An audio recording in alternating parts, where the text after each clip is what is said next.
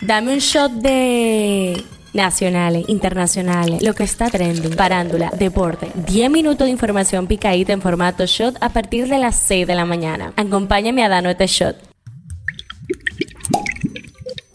Feliz jueves, primero de febrero, soy Gabriela de Leo y esto es el Shot Diario. Arrancamos con las nacionales. La mesita abrió convocatoria de becas internacionales en 59 universidades del mundo. Usted que anda por el mundo haciendo nada, no tiene planes y quiere darle una oportunidad de elevar su competitividad educativa, aplique que hay de todo para todos. Están disponibles alrededor de 549 programas académicos en 15 países con especial énfasis en carreras de ciencia, tecnología, ingeniería y matemática, así que aprovechen.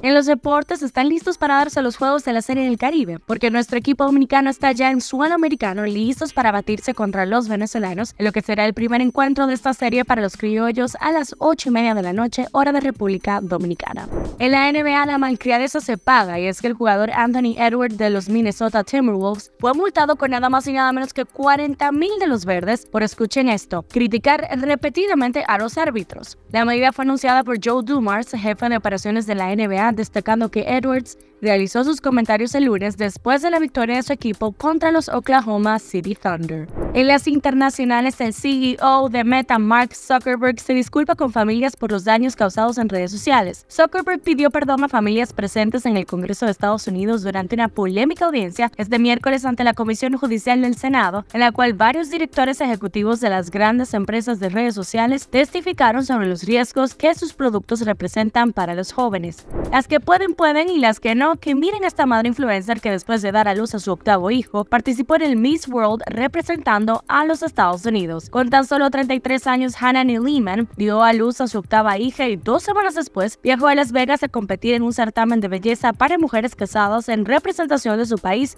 los Estados Unidos. Y hasta aquí el shot de hoy. Recordarles que por fin estamos en febrero y que con él viene San Valentín para que se vayan organizando. Nos vemos cuando nos escuchemos.